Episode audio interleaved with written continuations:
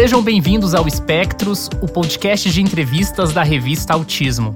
Meu nome é Tiago Abreu e eu sou jornalista. Assim como um espectro de cores é formado por muitos tons, é impossível resumir alguém apenas pelo que faz. Aqui no Espectros, trazemos as pessoas que constroem a comunidade do autismo no Brasil para saber mais sobre estes indivíduos, além da história, seja familiar, profissional ou pessoal com diagnóstico. Este podcast é uma produção da revista Autismo em parceria com a clínica Somar Special Care. E vamos à convidada do nosso episódio de estreia. Doutora em Ciências pela Universidade de São Paulo e com mais de 15 anos de atuação na comunidade do autismo, Anitta Brito também é escritora e palestrante. Na segunda metade da década de 2000, começou a falar sobre maternidade atípica em blog que logo depois virou livro. É mãe de Nicolas Brito Sales, fotógrafo, palestrante e diagnosticado com autismo.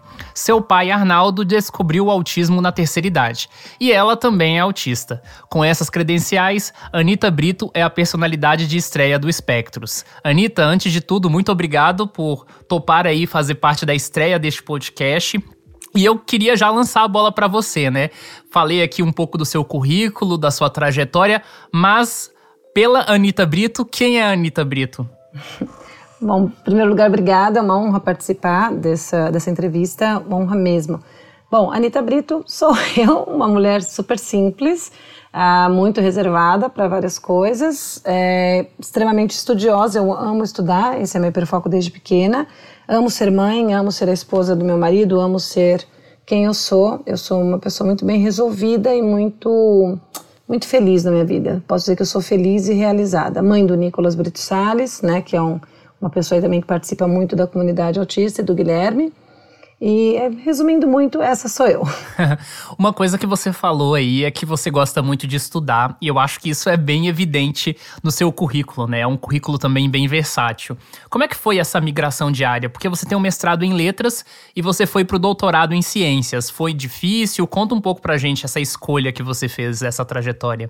Ah, foi muito interessante porque, assim, como eu tenho um hiperfoco em estudo, então eu estudo de tudo. Eu estudo história, estudo religião, estudo política, estudo ah, autismo, estudo, né? Então, assim, eu estudo de tudo. Eu, eu, amo estudar e eu tenho facilidade de aprender aquilo que eu me proponho a estudar. Então, claro que algumas coisas eu encontro alguns empecilhos. Eu fui fazer um curso de bioinformática em Harvard em 2020 e foi super difícil. Foi o, o curso que mais me tomou tempo. Mas eu consegui, eu passei, acho que com 86%, uma coisa assim, que na média para mim seria uma nota mais, mais, ou menos baixa, mas eu não ligo para as notas que eu tiro, não sou focada em notas assim. Mas eu fazer essa migração foi um processo inclusive necessário na minha vida, porque desde pequenininha eu sempre quis ser professora, eu decidi que eu queria ser professora e mãe, eram duas coisas que eu queria muito. Ah, até por isso que eu não, não acho que o autismo me tirou o direito de ser mãe, ele só me trouxe uma maternidade diferente, né? Eu não, também não esperava, com 5, 6, 7 anos de idade, eu não pensava, ah, eu vou ter um filho com autismo. Pensei, vou ter um filho. E eu tive um filho, é que ele veio com autismo. Então algumas coisas mudaram é, do que a gente espera de uma maternidade típica. E eu sempre quis dar aula, né? Então eu estava dando aula e eu escolhi depois me especializar para dar aula de inglês, que eu sempre tive muita facilidade com línguas. Fiz duas faculdades na PUC, aí uma foi de língua e literatura inglesa norte-americana, tirei uma licenciatura e depois é, fui fazendo é, concomitantemente a um bacharelado em tradução. Então, em cinco anos eu terminei os dois cursos na PUC. E aí, depois, aí eu falei, bom, agora eu vou parar, vou ter um filho e depois, daqui um ano ou dois, eu volto para o mestrado. Só que aí o Nicolas já começou a ficar muito doente. E ele, ele era não só o, autismo, que o autismo não, não é a doença, né? Mas ele sempre teve muitas doenças, assim, ele, é, muitas infecções, muitas questões, é, uma série de coisas que depois a gente fala aqui. Ele foi ficando muito, muito, muito doente, então eu tive que postergar meu, meu mestrado aí por muitos anos. E quando eu fui fazer o meu mestrado, uh, dez anos depois, porque aí foram muitas mudanças, né? O Nicolas foi internado várias vezes, quase morreu nesse meio tempo com uma doença autoimune. Eu fui fazer o meu mestrado eu já não estava mais satisfeita, porque eu estava pesquisando tanto sobre autismo que eu queria mudar para as neurociências.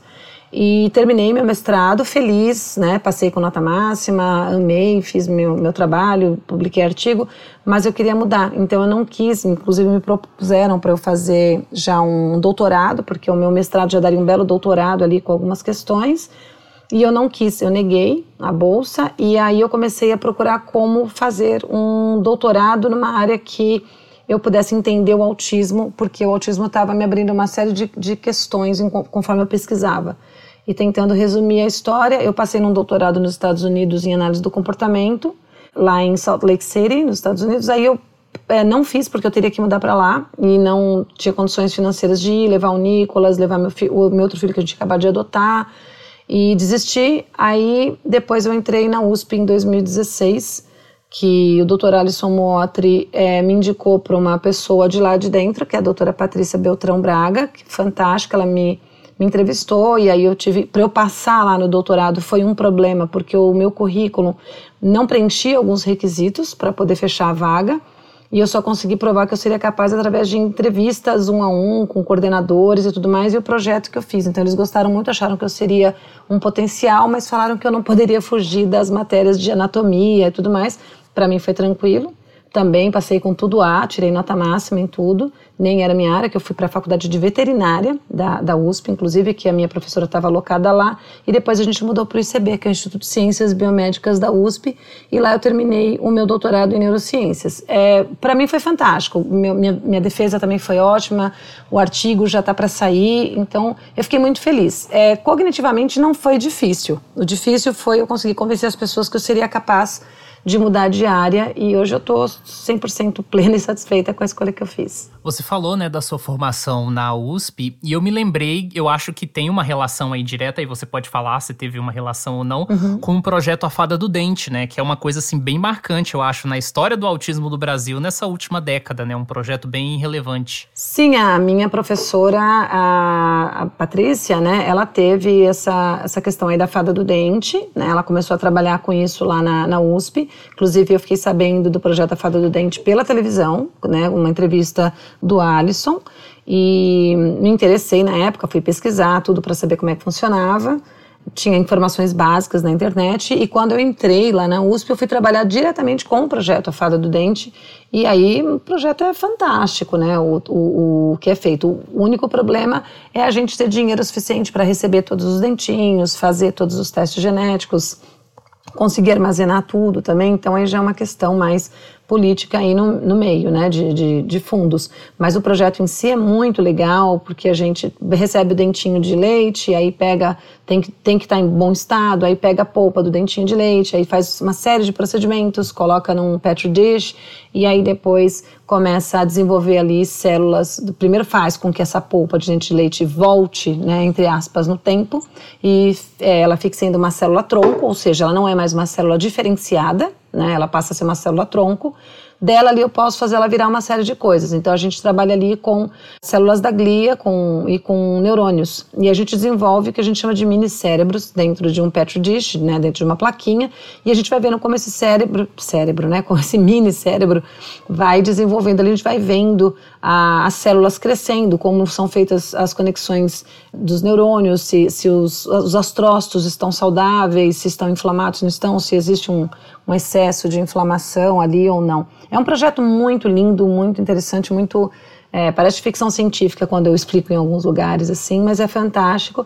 E o meu doutorado, então, foi feito em cima, inclusive, de pacientes, do, de, de, de indivíduos que participaram do projeto A Fada do Dente e outros indivíduos que preencheram um questionário que nós pedimos é, sobre, com muitos dados sobre autismo. Então, nós vimos questões aí genéticas e ambientais. Então, o projeto A Fada do Dente é muito lindo, muito legal. E eu acho que é um diferencial aí no, no, nos estudos sobre autismo. Ah, bem interessante. Eu, enquanto você falava, eu também fiquei pensando que você ingressou no ativismo do autismo antes, né? Uhum. Tanto pela sua experiência de mãe e depois você fez o doutorado. E eu queria que você fizesse um balanço de lá para cá, em que que a sua formação impactou, né, no seu trabalho enquanto ativista e agora também, claro, como pesquisadora no campo do autismo no Brasil. Olha, mudou bastante porque antigamente eu tinha muito. Porque a internet ela é assim: se você vai no Google e simplesmente escreve autismo, vai aparecer uma série de coisas para você, geralmente é coisas com uma linguagem mais rasa, vamos dizer assim. Então, ah, o autismo. Aí está escrito em alguns blogs: é uma doença, outro está escrito é um transtorno, outro está escrito é uma desordem, outro está. E assim vai. Então, fica uma, um tipo de pesquisa rasa e perigosa, né? Porque aí você vai ver que tem lugares escritas que ainda está escrito fake news, né? Ainda está escrito coisas que não, não são verdadeiras, mas são pessoas que têm um pensamento bem limitado, que só estuda aquele mundinho deles ali, não amplia e acaba colocando em blogs na internet. Então, uma coisa perigosa. E eu, eu quando eu comecei a pesquisar sobre o autismo, no começo dos anos 2000, é, eu nem imaginava que, por exemplo, as pessoas da minha família pudessem ter autismo. Todo mundo lá sempre foi muito, vamos dizer, ou assim, como as pessoas nos chamavam, esquisitos, né? Todo mundo ah, vocês são muito esquisitos, são estranhos. Ah, a gente sempre levou também muito nome de louco. Ah, é louco, por causa de algumas reações mais, ah, mais exacerbadas que nós tínhamos para algumas coisas.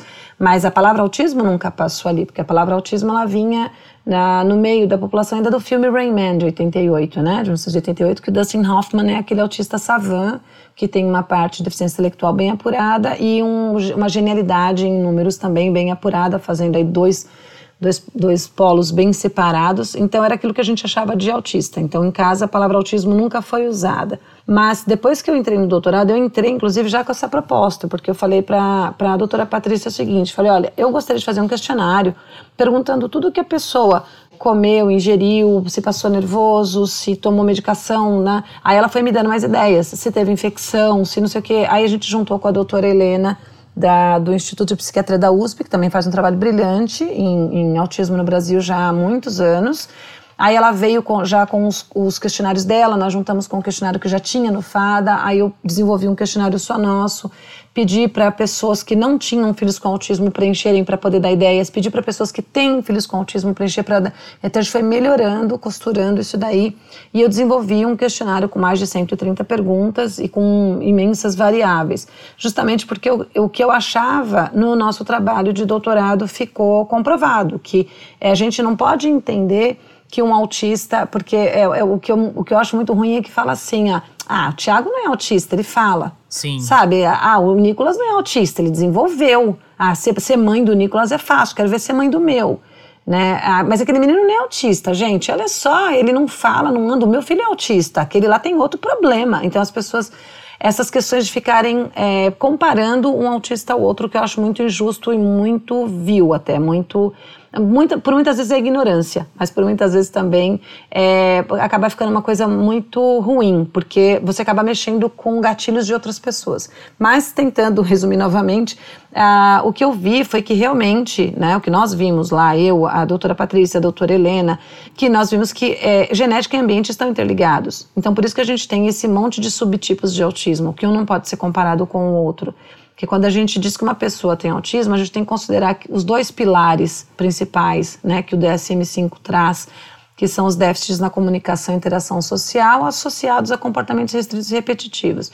Só que isso daí é uma série de coisinhas que tem ali na lista, não é assim, ah, e déficit na comunicação e interação social. Ah, eu não falo muito associado a comportamentos restritos repetitivos, ah, eu gosto de dormir sempre do lado direito da cama, pronto, sou autista. Não, tem uma série de coisas ali para serem preenchidas, né? E tudo isso daí a gente tem é, questões genéticas envolvidas e tem casos e casos. Então, tem casos que é o que os cientistas estão procurando hoje, né, para poder falar assim, olha, por que, que muitos cientistas falam assim, eu quero descobrir a cura do autismo? Porque tem autistas que têm tipos de autismo né, que são muito incapacitantes, onde a pessoa vive dentro de casa, acorrentada, dentro de quartos, é, enjauladas dentro dos próprios quartos, se, se autoagridem, agridem os pais, né? A gente tem casos extremos aí de, de pessoas com autismo que sofreram e sofrem abusos e agressões, né, e abusos tanto sexuais quanto psicológicos quanto físicos.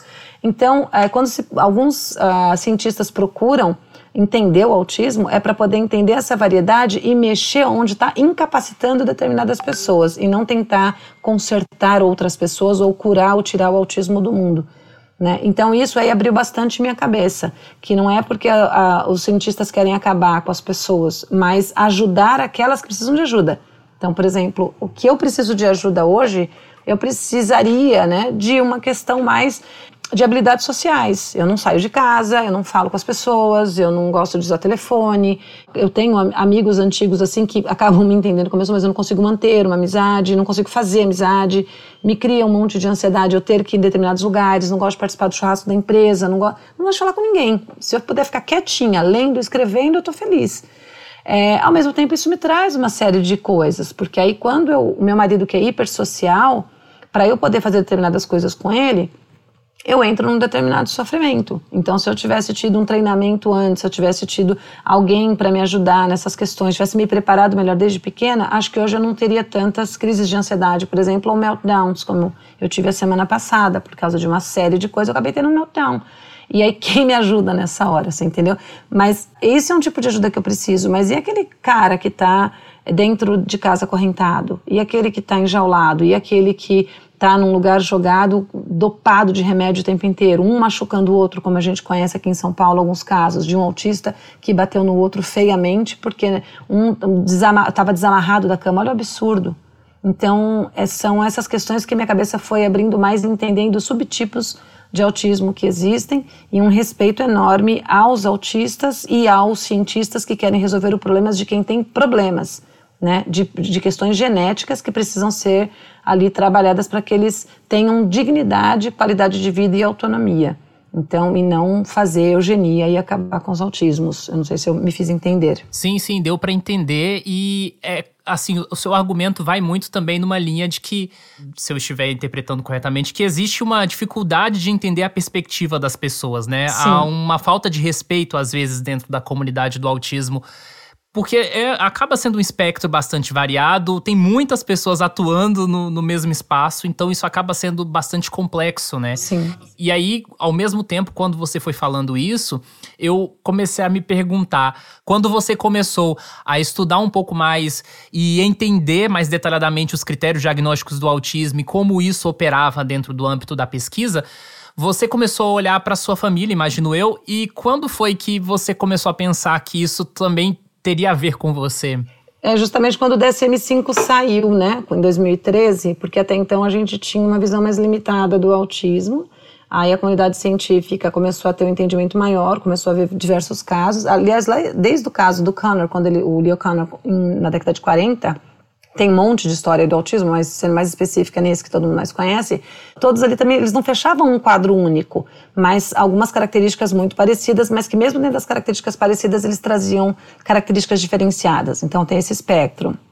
Quando eu comecei a ver todo é, o que era realmente ali, autismo, eu comecei a observar por exemplo, meu irmão, né, que agora está com 45 anos, a gente não tinha ideia do que ele tinha, mas a gente sabia que tinha alguma coisa, né? A minha mãe me levou para psiquiatra não sei quantas vezes, psiquiatra e psicólogo, eu nunca me dei bem, aí me davam remédio, me dopavam, é, as, as dores de cabeça que eu tenho, que são constantes, hoje em dia menos por causa da pandemia, eu não saio tanto mais, não sou obrigada a sair, então melhorou bastante. Por quê? Porque me dá muito questões sensoriais, cheiro, barulho, a ansiedade de ter que estar num lugar, de ter que sorrir, não sei se eu estou falando direito, não olho no olho das pessoas é porque eu sou falsa, quando eu olho eu acho que eu estou paquerando. Eu já sofri tanto com esse negócio que você não tem ideia de, de olhar no olho. Nossa. E aí, meu pai não olha no olho de jeito nenhum, não tem como. E aí eu comecei a ver dentro da família, eu falei, mãe, Observa o pai, eu acho que ele é autista. Aí minha mãe, será? Eu falei, ó, oh, mãe, isso, isso. Aí ela falou, Anitta do céu. Aí ela começou a observar, né? E o meu irmão a mesma coisa, porque meu irmão também estava sendo super diagnosticado com uma série de coisas. Ah, ele tem borderline, ah, ele tem depressão, ah, ele tem não sei o quê. E ele tem autismo, né? E por causa do autismo, ele foi desenvolvendo outras questões aí no decorrer da vida. E a gente foi encontrando na família pessoas, nos meus irmãos mesmo, que têm autismo, que têm TDAH, né, com um pouquinho de rebaixamento até para alguns também, então rebaixamento intelectual para alguns. Então a gente foi vendo tem, tem, na minha família tem tanto caso de superdotação quanto o QI na, na média, quanto tem também o QI um pouquinho ali ah, no limítrofe, sabe? E a gente foi vendo essas características. A genética da, da nossa família ela é muito forte para a questão do, do transtorno do espectro do autismo. Então a gente está sempre ali dentro do espectro mesmo, né? Voltando um pouco sobre a questão da sua formação, né, e também com base em algumas coisas que você falou sobre as suas próprias características, né, pessoais relacionadas ao autismo, quando você era da área de letras, você chegou a dar aula em escola? Muitos anos. Eu dei, eu amo ser professora. Dentro da sala de aula eu me transformo. Tanto que tem aluno que se escutar falando que eu sou autista, ele não vai concordar. Vai dizer assim, não, é, nossa, professora Anitta, jamais. Eu dentro da sala de aula, eu sou super solta, super... Eu sempre tive, graças a Deus, a maioria dos alunos sempre gostaram de mim. Era um outro que não ia com a minha cara, né, e tudo bem, mas era um outro mesmo. Num geral, Eu sempre fui convidada para ser a, a, patrona da formatura, a professora que vai entregar os, os, canudos, sou madrinha de casamento de não sei quantos alunos, tenho amizade com um monte de, de ex-alunos meus, e eu sempre me senti, inclusive, confortável em ter amizade com aluno. É, justamente porque eu, eu acho, né, isso já sou eu que estou fazendo uma análise aqui, eu acho que é porque como eu me sinto confortável com eles em alguns aspectos, então eu consigo também me sentir confortável com eles em alguns outros ambientes, apesar de eu não ser aquela pessoa que é, vou para balada e tudo mais tal, né. Então dentro da sala de aula eu era outra pessoa, assim, sempre bem, muito bem preparada, muito eloquente. Os alunos admiravam a minha inteligência e tudo mais, minha facilidade para falar inglês e para dar aula de português e fazê-los entender de uma forma que eles nunca tinham entendido.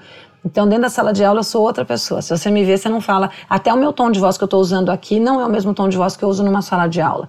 Aqui, falando com você, eu fico um pouco mais desconfortável, né? Tem o fato de eu não estar tá te vendo também, aí eu me sinto um pouco estranha e estou falando alguma coisa que eu sei que infelizmente um outro vai acabar me julgando. E dentro da sala de aula eu sei que não tem isso, né? Dentro da sala de aula eu sou. Eu, eu me transformo, assim. Parece que eu coloco uma, uma roupa de super-herói e, e super-heroína e sou outra pessoa. Eu amo dar aula. Nossa, bem interessante isso, porque eu acho que as pessoas podem partir do pressuposto que, como o ambiente da sala de aula é, é muito cheio de outras pessoas, muito barulho, muitos estímulos, uma pessoa dentro do espectro do autismo talvez sentiria um desgaste, etc. E na verdade é algo que satisfaz bastante, né? Não, só para só completar que assim, nas salas de aulas, é, eu sempre tinha muita dor de cabeça por causa do excessos de, dos excessos de luz e de cheiro. Então, é, aluno com shampoo muito forte, creme de cabelo muito forte, perfume muito forte, o que vinha cheirando cigarro da sala prof, do, do, da, da hora do intervalo. É, os cheiros sempre mexeram muito comigo.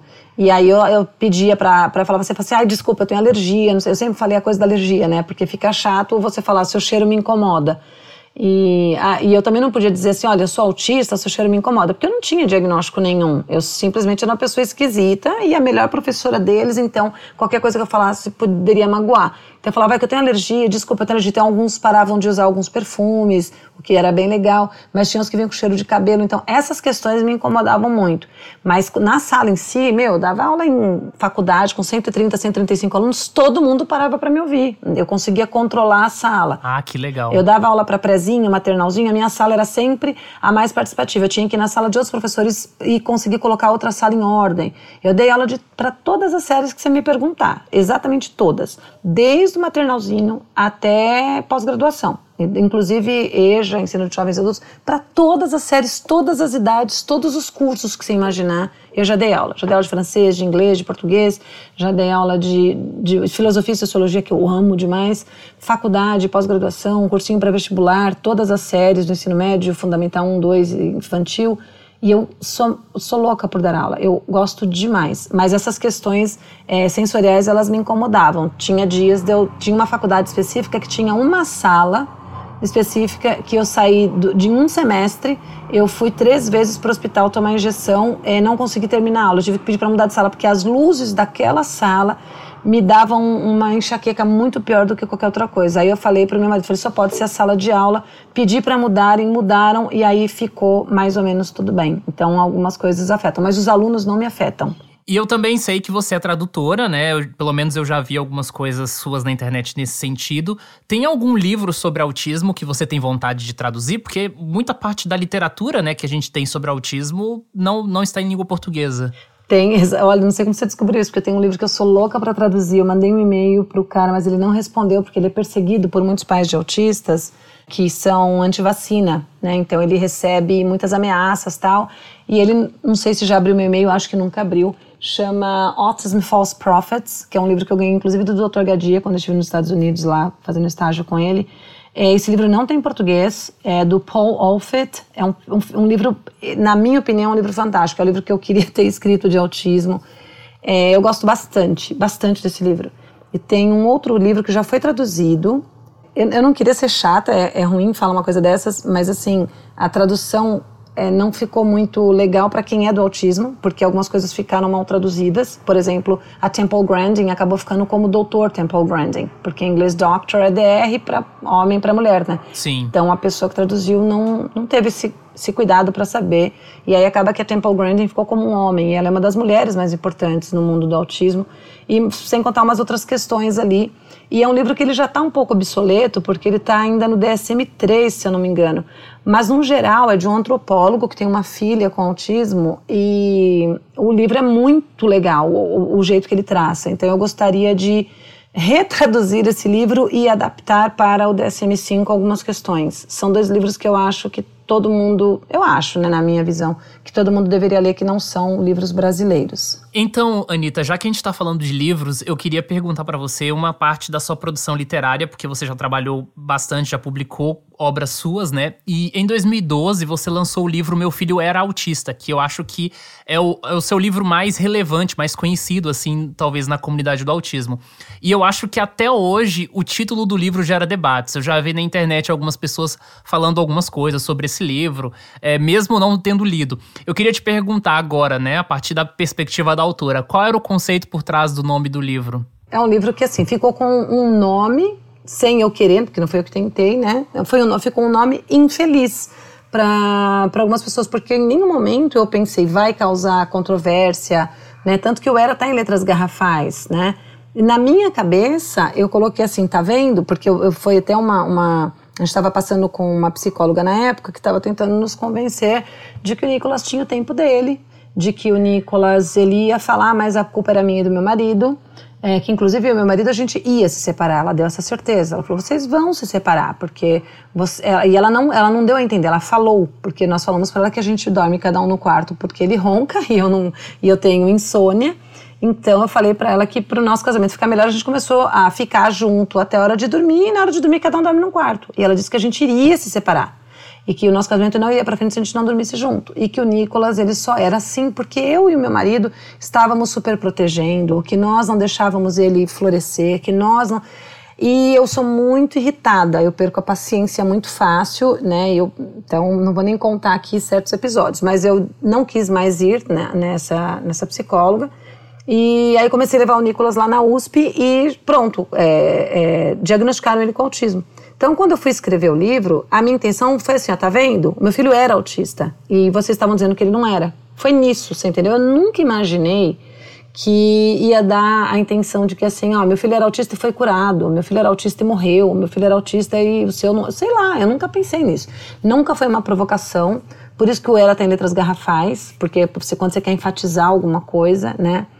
É, porque ela, essa, essa psicóloga foi a gota d'água, ela não foi a única que nós passamos, foram outras também, tem um monte de história aí, infelizmente. Não tenho nada contra psicólogos, amo e trabalho com vários, estudo psicologia bastante, não tenho nada contra psicólogos. Eu estou dizendo de profissionais ruins que passaram pela nossa vida, tá? Como assim, a gente teve muita gente boa também. Então, foi um nome que deu essa controvérsia. Eu não gostaria que tivesse dado essa controvérsia. Tem gente que não me conhece, me julga, me xinga, já, já colocaram palavrões na internet. Né? As pessoas elas não têm a menor empatia. Algumas me procuram para perguntar, né? Fala assim, escuta, é, eu vi o nome do seu livro, você poderia explicar? Eu explico. Aí a pessoa fala assim, ah, então, porque eu já achei que fosse tal coisa, ainda bem que você me explicou, eu já estava brava. Legal. E tem gente que vai lá e já xinga, mas xinga feio mesmo, assim. Essas pessoas eu bloqueio porque eu não vejo como manter uma relação, uma conversa. Eu não tenho as minhas amígdalas no cérebro funcionando muito bem. Eu sou muito nervosa, muito reativa, o meu corpo responde. Assim, eu tenho descargas de, de, de adrenalina e cortisol no meu corpo muito ferradas quando eu perco a, a paciência ou quando eu sou agredida. Eu não sou uma pessoa infelizmente eu não sei manter a, a, calma. Tenho aprendido bastante, já com 50 anos, tenho aprendido bastante me controlar, mas até o me controlar faz com que eu passe mal, você entendeu? E eu entro em crises e tal. Então, nunca foi a minha intenção passar por esse tipo de coisa, porque eu, eu conheço a, minha genética, jamais que eu iria fazer uma coisa para que as pessoas me perseguissem, né? Mas, graças a Deus, a gente tem poucos problemas com isso. Eu gostaria que a gente não tivesse nenhum. Eu gostaria que as pessoas não me julgassem, porque eu nunca quis dizer que, que eu curei meu filho. Tem gente que só lê o nome do livro e fala assim, ó, essa daqui, e com nomes feios, inclusive. Essa daqui é, fica falando que curou o filho dela para poder vender as coisas. E, e, eu nunca vendi nada falando sobre isso. Eu nunca falei, ó, oh, compra meu curso porque eu curo teu filho, ó, eu curei meu filho, vem comigo. Eu nunca fiz isso. Então esses julgos, eles doem bastante. É, procuro ter empatia. É difícil, porque eu sofro bastante com isso. Procuro ter empatia pensando no lugar do outro, quão ignorante essa pessoa não deve ser, quão, quão pobre de espírito ela não deve ser, quão ah, amarga ela não deve estar e ela me, me achou, então resolveu descontar tudo em mim. Eu procuro ter empatia, mas dói bastante. Além disso, também a comunidade do autismo era outra, né? Já são 10 anos do, do livro, né? Sim. Eu, e, aliás, eu queria até te perguntar, assim, você tem algum plano de relançar esse livro de alguma forma, ou, ou com um título diferente, ou é, é, é, simplesmente um livro que já foi e você pensa mais em, no futuro, assim? É, nós lançamos a segunda edição, que eu corrigi ele todinho, porque bem na época, eu estava com 40 anos e foi aquela época que você tem a, desenvolve a presbiopia. Eu tinha ido ao, ao oculista em julho, estava tudo bem, em outubro eu não enxergava nada mais, tinha perdido mais de um grau é, com a, o que a gente chama de vista curta, né, popularmente. E eu tendo dor de cabeça e tentando corrigir, e aí o pessoal, não é vista? Eu falei, não, gente, eu acabei de ir no oculista, não me liguei sobre isso. E aí a pessoa que fez a revisão, eu não sei o que aconteceu, só sei que assim, é, não sei se a pessoa não fez a revisão direito, se na hora de mandarem o artigo para a gráfica, mandaram o artigo errado. O primeir, a primeira edição tem uma série de erros que me incomodou bastante. Então eu fiz a versão dele em francês. E quando eu, eu estava lá na França e estava traduzindo ele para o francês, eu fui descobrindo todos os erros que tinham em português. E aí eu lancei uma segunda edição melhorada, corrigindo os erros e com algumas ilustrações também. É, eu não penso em lançar com outro nome por dois motivos. Um, eu realmente não fiz de propósito. Segundo, acho que seria bem desonesto eu tentar mudar o nome de um livro que as pessoas vão falar, nossa, Anitta Brito lançou outro livro. Aí todo mundo lá corre e compra e é o mesmo conteúdo. E aí, por mais que eu avise, pessoal, é o mesmo do meu livro autista, alguém vai acabar com, comprando enganado. E aí, ela começar a ler, vai se sentir enganado, você entendeu? Sim. Então, eu, esse livro aí já era. Ele vai ficar assim. É, a gente parou de vender agora porque a gente parou de dar as palestras. É um livro que vende muito, porque eu aviso nas palestras. Eu falo, ó, esse livro aqui não fala de cura, não de, eu deixo bem claro. É um dos livros que mais vende. É, depois, o segundo livro que mais começou a vender foi o Ivana e a Cura para o Preconceito, que o Nicolas escreveu comigo, que é sobre a coelhinha, né? Aham, esse eu conheço. É, então, esse daí fez mais, eu acho que fez mais sucesso ainda de vendas do que Meu Filho Era Autista. Não tem... Se for comparar, Meu Filho Era Autista é o que mais vendeu mesmo até hoje, de todos os nossos livros. Porque, e sempre nas palestras, porque eu falo do que, que é. Então, ninguém compra enganado, ninguém compra sem saber o que, que é. E eu falo para as pessoas essa questão do nome. Mas é um livro que, para mim, assim, já era. Se eu tiver que lançar uma terceira edição ou re reimprimir a segunda edição, eu farei de novo, mas sempre deixando claro para as pessoas essa questão aí do nome, que não foi maldade minha e eu realmente eu não pensei que fosse é, machucar alguém ou que fosse né, afetar alguém. Isso me faz pensar em duas coisas, assim. Um pouco antes, né, um pouco mais cedo, você falou sobre esses conflitos em comunidade e também tem um outro aspecto que me fez, eu pensei aqui agora, é que existe um fenômeno recente na comunidade do autismo que eu vejo, né, de alguns autistas adultos na internet falando assim que para as pessoas evitarem metáforas, ironias, que autistas não gostam disso.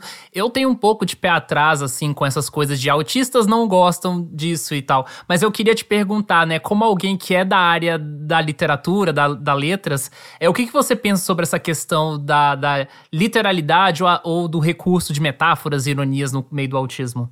Uma coisa assim, lá vou eu ganhar mais, mais strikes, mais inimizades. Eu não gosto que a gente diga assim, olha, nós autistas, por quê? Porque nós autistas somos seres humanos e cada um é um no mundo inteiro. Então a gente não pode estabelecer uma regra, né? Que a, nós autistas não gostamos disso, nós autistas adoramos aquilo, nós autistas pensamos assim. Não é uma verdade. Então, assim, se essas pessoas quiserem dizer, olha, o nosso grupo aqui de 2, 3, 15, 17, 1.200 pessoas, a gente se sente assim legal. Então, assim, olha, aquele grupo não gosta disso, aquele grupo gosta daquilo. Quantos autistas comem banana, quantos autistas não comem banana? A gente não pode dizer que todo autista vai comer banana ou todo autista não vai comer banana. Que todo autista tem problema com literalidade, não tem problema com literalidade, literalidade desculpa. É, e assim por diante. Eu, na, na, isso é minha visão, tá? Como eu sempre dei muita aula, eu, por exemplo, eu tenho muito problema ainda com expressões né? Eu tenho que tomar muito cuidado para quando eu estou conversando com você, eu não ficar achando que você. Eu não, eu não, eu não quero ficar achando, você entendeu? É, e quando eu faço exercícios de expressões para as crianças, eu tenho que perguntar para o Alex, mas como seria a cara disso? O que, como que eu traduzo isso para o português? Eu tenho, eu tenho esses problemas com expressões. Mas não é porque eu tenho um pouquinho só de problemas com expressões que todo autista tem. Tem autista que lê as coisas de longe. Então, é, eu escolhi ensinar o meu filho a entender metáfora, sarcasmo, ironia, fazer piada, entender piada de duplo sentido. Por quê? Porque no planeta inteiro, em todas as línguas, acontece esse tipo de coisa. Se eu for falar para as pessoas, colocar uma placa no, no peito do meu filho e colocar não usem tal, tais coisas, as pessoas vão precisar começar a tomar cuidado para falar com ele. Eu acho que isso vai criar mais um afastamento do que eu conseguir é, realmente inseri-lo na sociedade. E por que, que eu quero tanto inserir meu filho na sociedade? Porque eu vou morrer, meu marido vai morrer, e aí ele vai fazer o que da vida? Né? Ele vai ficar trancado dentro de casa? Quem vai cuidar dele? A avó dele, que é mais velha ainda do que eu? Né? O avô dele, que já está com 80 anos? Então, eu prefiro ensinar meu filho essas questões. Hoje em dia, ele é um super piadista com um monte de coisa. Ele entende bastante e quando ele não entende alguma coisa, ele fala assim: "Mãe, o Tiago escreveu isso aqui para mim, ó. Ele estava sendo sarcástico?" Aí eu falo, ih, filho, acho que ele tá bravo de verdade. Ou então fala assim, não, filho, é brincadeira, ó, tá vendo essa palavra? Ele, ai, que susto, ele, ele treme, ele chega a tremer, ele fala, ai, que susto, achei que ele estivesse me agredindo. Eu falei, não, não, ele não tá te agredindo. Essa palavra aqui tá. Aí ele fala, ah, que bom, tá, agora eu vou, vou responder. Quando ele vai repetir, responder, ele já tá tremendo, assim, porque ele tem medo também de ser agredido. É, da minha família, né? Da minha família é toda assim.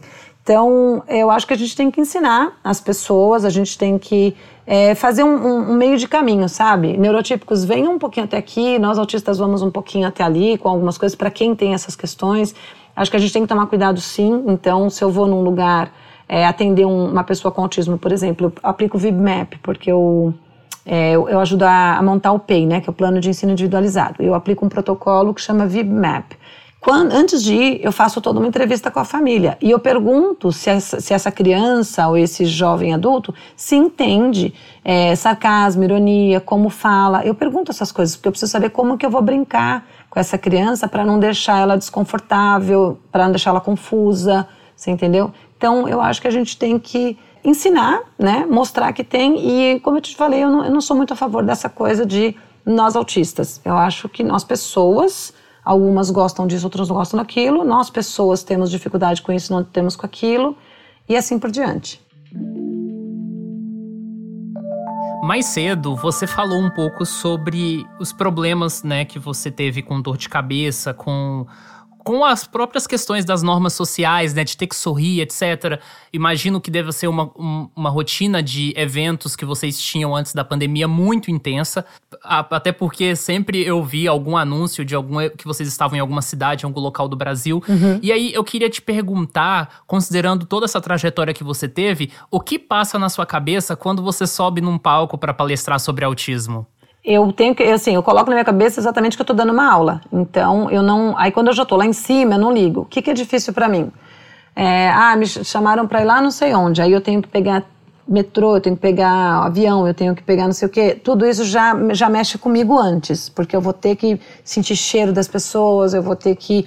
É, eu fico muito ansiosa no, no, fato de que se vão tratar o Nicolas mal, se vão deixar ele pegar a fila. É, preferencial, porque ele tem menos resistência ainda do que eu para algumas coisas. Isso tudo já me abala. Já briguei várias vezes em aeroporto de perder as estribeiras. Então, isso tudo já me abala. E quando chega nos locais, as pessoas elas querem abraçar muito, né? Abraçar para mim, por exemplo, o abraçar ele é muito gostoso. Né? Eu acho que o brasileiro ele tem essa sorte de, de abraço. Eu acho muito lindo isso. Mas às vezes as pessoas vêm me abraçar e eu, eu levo um susto porque eu não suporto que me cutuque. Lá em casa a gente também tem esse problema. Inclusive o Nicolas, a gente não suporta que cutuque, que venha assim, ah, deixa eu falar, e cutucar a gente. Em alguns lugares do Brasil, por exemplo, é uma. É uma parece que uma não sei se é uma tradição, assim, é um costume, as pessoas pegarem na gente para poder falar. Elas pegam o tempo inteiro. E conforme elas vão pegando, a gente assusta. E tem gente que fica achando que a gente é antipático, que a gente é nojento, que a gente está com nojo. Então, eu peço para o Alexandre já explicar isso antes para as pessoas. O meu maior problema é me locomover de casa até o local. E quando chegar no local, eu não gosto de ficar também lá na frente, por exemplo. Eu adoraria, eu adoraria, te juro por Deus, por tudo que é de mais sagrado. Eu queria ter saúde mental para ficar lá na frente respondendo a todas as perguntas de todas as mães, abraçar as mães, falar, olha, eu tô aqui com você, né? Eu adoraria fazer isso, mas eu não consigo. Então eu preciso me isolar ou ficar dentro do carro, ou ficar lá no fundo, ou se tiver um camarim, ou se tiver um banheiro para eu me enfiar, qualquer coisa. Eu só não quero ficar tendo que tentar entender o que as pessoas estão me falando e várias pessoas no meu ouvido e um monte me cutucando para ter atenção, porque eu já tentei e foi muito ruim. Inclusive, eu saí como antipática, teve gente que falou mal de mim porque falou que é, foi só relar em mim que eu dei um grito, não precisava daquilo. As pessoas acabam não entendendo a gente. Então, isso tudo me cria muito estresse, muito estresse. Mas quando eu estou em cima do, do, do, palco, pode ter duas pessoas, pode ter duas mil, pode ter cinco mil. Eu não ligo, eu não tremo, eu nunca tremo para fazer um, um evento pode ser em inglês, em português, eu não, eu não, não tremo para nada. Já dei palestra na França, já dei palestra nos Estados Unidos, já dei palestra no Uruguai. É, eu não me importo, assim, onde eu esteja, quantas pessoas tenho. Eu estando lá em cima com o microfone na mão, pronto, eu esqueço tudo e aí vai que vai. Então, Anitta, então vamos falar um pouco também sobre algumas coisas externas ao autismo, mas na verdade, né, o autismo acaba estando em tudo. Você falou um pouco da, no início, principalmente da nossa conversa, sobre a sua dificuldade em ter um círculo social, de sair, né? E eu queria te perguntar se nesse momento da sua vida você tem, assim, amigos que estão há muito tempo no seu círculo social? Quais são as suas estratégias nesse sentido de de manter a amizade, de ter uma rotina, ainda mais agora, né? Que a gente já está há dois anos nesse processo triste, pandêmico? Tem sido um pouco complexo pelo seguinte: é, eu sou muito de seguir regras. Então, se você. Por isso que até antes da gente começar a entrevista, eu te perguntei algumas coisas sobre tempo, porque eu fico bem neurótica com o tempo. Se você falar que eu tenho 60 segundos para falar, eu vou falar em 60 segundos. Eu não vou falar em 67, você entendeu? Eu fico apavorada. Eu vou falar em 58, 59, 60, mas eu não vou falar em 61.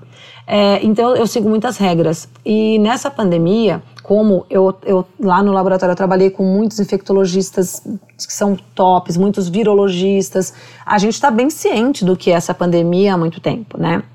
Então, os poucos amigos que eu tenho de longa data, que como eu tenho, também tenho dificuldade de mudar de ciclo de amizade, eu tenho uma amiga, por exemplo, que ela é minha amiga desde a quarta série, né? É, eu tenho um outro amigo meu que é meu amigo desde a oitava série. É, e a gente está tá todo mundo com 50 anos já, né? A gente vai fazer tudo 51 esse ano. Tem um outro que eu conheci em 1989, que a gente está trabalhando junto em alguns projetos e a gente é amigo e tal. Esses poucos amigos, eu ainda estava tentando manter uma relação com eles mais firme, porque como eu não gosto de telefone, e eu não dou meu WhatsApp para ninguém, por exemplo, não, porque eu não gosto tal, então está sendo muito difícil agora na pandemia, porque eu não consigo descumprir a pandemia. E muitos estão descumprindo, você entendeu? E isso também me deixa um pouco mais é, insegura, porque alguns deles, inclusive, é aquela coisa, não, mas fomos só eu e minha esposa para a praia. E chegou lá na praia, a praia estava fechada só para vocês dois, uhum. não tinha mais ninguém na praia. Então, aí eu vou ficando meio neurótica em relação ao vírus. Não peguei até hoje nem o Nicolas nem o Alexander. A minha família, alguns parentes estão bem chateados porque eu não frequento mais nenhuma, nenhuma é, reunião social, né? Aí, bem no ano passado, que tinha o meu aniversário de 50 anos, que aí a gente resolveu fazer o almoço na casa da minha mãe, todo mundo já vacinado tal. Eu fui de máscara. E eu tava, se eu não me engano, só eu tava de máscara o tempo inteiro, e o Nicolas. Alguma, a maioria das pessoas já tinham tirado um pouco a máscara tal. E aí depois tinha aniversário do meu marido, né? E, e aí eu, eu não, não, foi festa, assim. Eu, foram alguns irmãos, tal. Foi bem... E eu fiquei ali é, é, de longe, tal, dando murrinho. Então algumas pessoas ficaram meio pesas, assim, comigo. E aí veio o aniversário do meu pai, de 80 anos. Aí o pessoal, não, tá todo mundo vacinado, novembro, dá pra ir. De novo, fiquei de máscara tal. E aí alguns parentes acabaram aparecendo com Covid uma semana depois. Ou seja, estavam infectados e ainda bem que eu não abracei. Então, eu, eu, aí eu pronto, já cortei de novo qualquer outro contato físico realmente. E eu sei que isso magoou algumas pessoas, mas eu peço para elas, olha, me entendam, o Nicolas teve púrpura de Hernach-Schwein, que é uma doença autoimune. Ele não pode nem pegar dengue, que é perigoso, né? O, o Covid, né, o corona, esse SARS-CoV-2, a gente está entendendo uma série de coisas dele ainda. O Nicolas com púrpura, a gente não sabe o que, vai acontecer, a gente não tem casos relatados firmes para a gente poder saber se uma pessoa que te, teve púrpura de Hernach-Schwein, se ela pega se ela pega corona, o que pode acontecer. O Alexander é obeso, né? Porque ele é compulsivo, tudo mais, tal, ele é obeso. A obesidade tem sido um, um grande aliado aí do Covid. Então, o caso de, de falecimento com pessoas obesas, infelizmente, é maior. Né? Tanto que a imunidade dele está um pouco mais baixa do que a nossa. Eu tenho asma. E a asma também tem sido um grande aliado do Covid, não da gente. Então isso me afastou de novo das pessoas. Eu estou tentando manter contato online, mas está um pouco difícil, porque eu tenho essa dificuldade, mas de vez em quando um outro me manda um alô. Eu tenho pouquíssimos amigos, mas eu, os pouquíssimos que eu tenho eu amo bastante, assim. É, agora, fazer novas amizades, nem pensar, né? Nesses dois anos eu estou realmente dentro de casa esse tempo todo e Não fiz nenhuma nova amizade. E para passar o tempo assim, você é, tem alguma relação artística com alguma coisa? Você toca algum instrumento? O que, que você gosta de fazer no lazer, assim? Eu gosto de ler.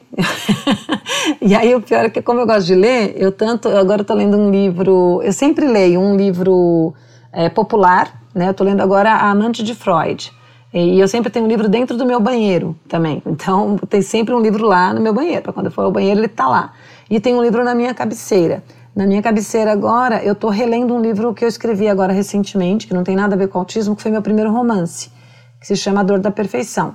E eu estou relendo, eu tô relendo ele porque agora eu tô, tô querendo melhorar ele, assim, então pegando alguns pontos. Esse é meu livro de cabeceira no momento, o meu próprio livro. E o livro que está no meu banheiro é A Amante de Freud, que eu tô, que eu tô lendo.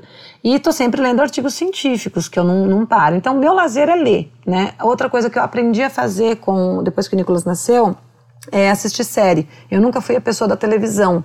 Nunca, tanto que eu, eu morei uma época sozinha e não tinha televisão. Então eu nunca fui a pessoa da televisão. A única coisa que eu gosto de assistir na televisão, desde pequenininha, é reportagem. Só que as reportagens, ultimamente, elas estão tão ruins assim que não tá dando. Mas eu amo reportagem, eu sempre fui muito louca por notícias, eu preciso saber o que está acontecendo, eu leio jornais internacionais, eu, eu, tento tirar as minhas próprias conclusões e não ser simplesmente levada pelo que a grande mídia está falando. Mas eu não sou a pessoa da televisão, então eu assisto séries com Nicolas até para ajudá-lo a discutir, aumentar o vocabulário, entender as coisas. Então meu lazer realmente seria esse, ler e assistir série. Seria isso que eu faço para me distrair. Não toco no instrumento, mas canto não tão bem quanto o Alexander. A gente teve banda de rock por 12 anos, que foi outra coisa também, outro problema. Ah, que legal. outro problema, porque é, eu ia cantar, eu passava mal todo show, que, de ansiedade, de medo. Para mim, estar num palco cantando não é a mesma coisa que estar dando aula. De novo, entra naquela coisa de que quando eu tô dando aula, eu me sinto em casa. Quando eu tô cantando, eu sei que eu tô sendo julgada, avaliada, e sempre me dá aquelas ansiedades, assim. Mas eu cantei por 12 anos com o Alexandre em barzinhos para satisfazer uma vontade que ele sempre teve. Ele é um super cantor, sou fanzaça dele. Ele tem uma presença de palco, uma voz, uma potência. Ele é fantástico, ele é lindo cantando. Eu sou apaixonada pelo meu amor. Ele canta muito bem. Eu imagino, porque assim, ele só falando, ele tem, né, um timbre assim que chama a atenção. Tem, ele é um fofo. Ele cantando Pearl Jam ou, ou cantando até tem bandas brasileiras que eu não, não gosto, não, não são do meu gosto, mas que ele canta tão bem, cara, que fica assim, ele canta, ele canta muito bem. E aí as pessoas queriam que eu cantasse com ele. Ah, canta você junto, tal. E aí eu comecei a subir no palco com ele e a gente fazia muito sucesso, assim, com banda. E, mas hoje em dia a gente canta aqui em casa. Eu tenho um filho que toca violão, então de vez em quando tem um cunhado que é, que é músico, ele é excelente, ele faz, ele é multi, é, multi-instrumentista, né? A gente sempre se reúne para tocar um violãozinho assim, antes da pandemia a gente fazia isso, agora não tá fazendo mais. Mas esse é meu lazer. Mas tocar eu não toco, não. Eu tô querendo tocar piano agora depois dos 50.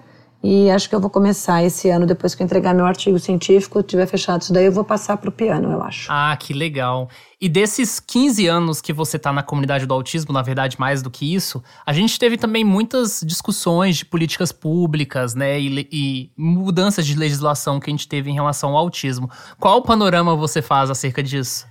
Eu acho que assim, a gente ainda está num momento, ainda estamos num momento muito triste, mas algumas coisas a gente já conquistou. O problema do Brasil é que a gente é um país que tem um milhão de leis. Gente, nossa, o que não falta para a gente é lei, é projeto de lei, é lei que foi aprovada, é não sei o quê, blá blá blá. Só que na hora de se fazer valer lei mesmo, é, não faz valer. Então, por exemplo, eu trabalho com inclusão escolar, né, dando consultoria para as famílias, para as escolas tal.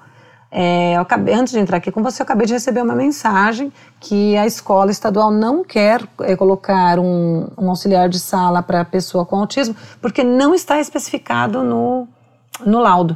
É, eu sou professora há 32 anos, nunca que eu vou esperar um laudo para me dizer se a pessoa precisa ou não precisa. É, é nítido, um bom professor, ele vê, ele fala, essa criança não acompanha sozinha ou essa criança acompanha sozinha. Eu tive alunos com autismo que eu falava, mãe, não precisa de auxiliar. Ele tem um cognitivo preservado, aliás, acima, ele acompanha muito bem.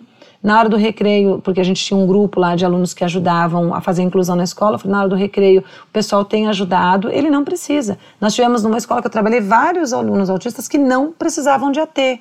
Por quê? Porque a gente fazia um trabalho ali com eles usando as capacidades deles. E alguns que precisavam, né? Então, eu, eu acho que assim, a gente está num momento muito triste com tantas leis que a gente tem, mas que elas não são usadas, né? E muitas mães até hoje também não sabem, elas ao invés delas irem no Google procurar a lei e tudo mais, ela vem na caixinha de perguntas e fala assim: escuta, qual que é a lei tal? Você fala assim: né, tá lá no Google, bate tal lei que você, você pode me mandar? Eu falo, se eu não consigo nem te mandar um PDF daqui, bate lá no Google que vai sair a lei, bate esse número, o nome da lei e tal. Ah, tá bom, obrigado. E aí fala, você leu a lei? Ai, não tive tempo. Ai, eu não consegui. Então, é, é, dos dois lados aí a gente acaba não tendo um. É, não, tem, não, não, não, vejo muito como funcionar isso. Em relação a outras questões, eu acho que a gente. Isso é uma opinião minha, tá? Não, não quero é, entrar em embate com ninguém, mas uma opinião minha, eu acho que a gente está num momento muito obscuro em relação a essas coisas. Enquanto nos outros governos as leis eram é, feitas, nós éramos signatários de vários tratados internacionais, mas ainda não se estava fazendo valer, é, de quatro anos para cá, infelizmente, a gente está só perdendo né, algumas coisas que foram arduamente conquistadas. Então, acho que a gente deu um milhão de passos para trás aí nesses quatro anos que vai ser difícil a gente recuperar é, em breve. Eu espero que a gente recupere, já que era uma coisa que estava em andamento, mas o que eu se eu pudesse pedir para as pessoas é leiam as leis, né? Grifem, façam grupos. Eu sempre falo, chamam um advogado da cidade para fazer o trabalho com vocês, para explicar para vocês cada coisa, o que não está claro ali e lutar pelas, pelas questões, né? Tem mãe que está acorrentada lá no STJ para por causa do rol taxativo da, da, da ANS, então são questões aí são que fazem com que a gente perca o sono, perca a esperança, perca a fé, mas a gente não pode, a gente tem que ser resiliente, levantar e lutar mais um dia. Certo. E eu tenho uma dúvida que também ao mesmo tempo uma curiosidade. Você participou da construção de alguma dessas legislações, como por exemplo a Lei Berenice Piana? A, a Lei 12764, na verdade, foi assim, eu estava escrevendo a, uma lei, eu não conhecia a Berenice, né?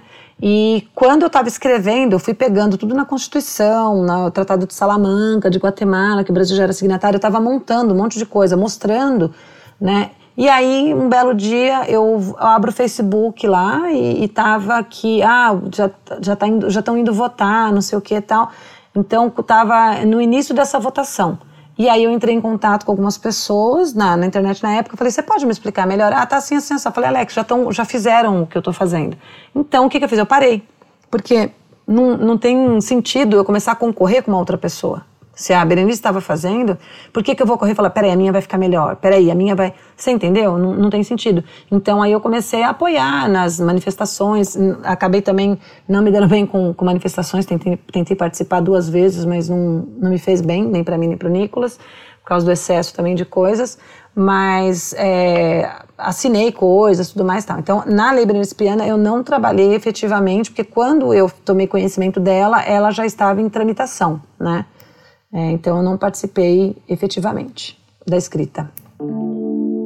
Legal, agora a gente vai para uma parte aqui do nosso episódio que é um bate-bola para saber então alguns pontos bem específicos da sua vida, tá, Anitta? Tá bom. Hiperfoco. Estudo. Artista favorito? Nicolas Brito Salles. um artista que você não gosta? Putz, Cláudia Leite. Sorry. Uma viagem marcante. A Europa, com o meu marido. Sua maior frustração. Uma pequena frustração, não tocar um instrumento. um medo. A da Terceira Guerra Mundial. Prato favorito. Comida. eu, eu gosto de comer. E o meu prato favorito de verdade é bolo. Eu amo bolo. Melhor música. É Retratos do F5, que o Alexander canta. Frase favorita? É, nem todo ser humano é autista, mas todo autista é ser humano. Do Nicolas Brito Salles. Anitta, muito obrigado pela sua participação aqui no Espectros. Primeiro episódio, foi uma conversa muito legal. Obrigada. É, eu acho que para quem ouviu, dá para pensar em vários aspectos da sua vida e uma coisa foi se encaixando com a outra. E eu queria que você então falasse no geral onde as pessoas podem te encontrar, o que talvez você também queria dizer e, e ainda não pôde dizer. Ah, se eu pudesse, assim, porque já até me, me, me o saco por causa disso também, mas eu gostaria mais que as pessoas se respeitassem, porque eu costumo respeitar todo mundo. É, quando eu não concordo com alguma coisa, é, eu vou orar, eu nunca vou ofender a pessoa, né? Quando eu posso chamar a pessoa de canto e dizer alguma coisa, nunca é em público uma crítica que vai acabar com ela. Então eu gostaria que as pessoas aprendessem a fazer isso. Chama o outro conversa e não ataca simplesmente. Às vezes o que doeu em você, ninguém estava tentando te machucar. Você se doeu por um problema que você já tem, por uma coisa mal resolvida que você já tem. Então procure não fazer isso, porque você pode pegar uma pessoa aí no momento ruim, essa pessoa cometeu suicídio, como já aconteceu com, com, um amigo meu e como eu já vi acontecer também no mundo do autismo, pessoas tentarem tirar a vida por causa de um autista atingir o outro e mãe de autista e essas questões todas aí. Às vezes tem autista que vai para cima de mãe de autista, a mãe do autista também não está bem, está deprimida e tenta tirar a própria vida. Então são questões muito sérias que acho que a gente precisaria repensar na, na comunidade em geral. Então esse seria o meu recado principal, para a gente se respeitar mais e ter mais é, senso crítico na hora de, de, de se expor, né? Não é simplesmente a sua opinião. Isso pode machucar muito uma pessoa. Quem quiser me encontrar, estou no, no Instagram, Anitta Brito Oficial, arroba Anitta Brito Oficial, com T só, tudo com T só. Estou é, no Clube da Inclusão, www.clubedainclusão.com.br. E gostaria também de é, dizer que sim, foi uma honra muito grande ter participado desse episódio. Eu não sabia que era um episódio tão importante. Espero que as minhas palavras não machuquem ninguém, não soltei nenhuma palavra com a intenção de machucar ninguém, né? E que seja um sucesso e parabéns para você, Tiago, por essa iniciativa. Então, acho que é isso. Muito obrigado, Anitta. E também muito obrigado a você que nos ouviu até agora. O nosso próximo episódio sai em março. O Espectros é uma produção da revista Autismo em parceria com a Clínica Somar Special Care, localizada em Pernambuco e com unidades em várias cidades do estado.